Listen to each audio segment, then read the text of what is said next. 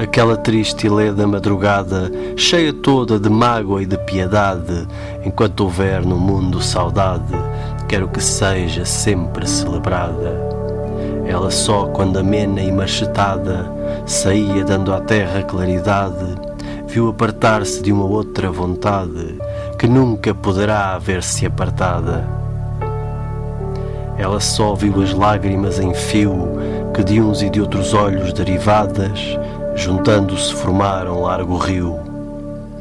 Ela ouviu as palavras magoadas que puderam tornar o fogo frio e dar descanso às almas condenadas.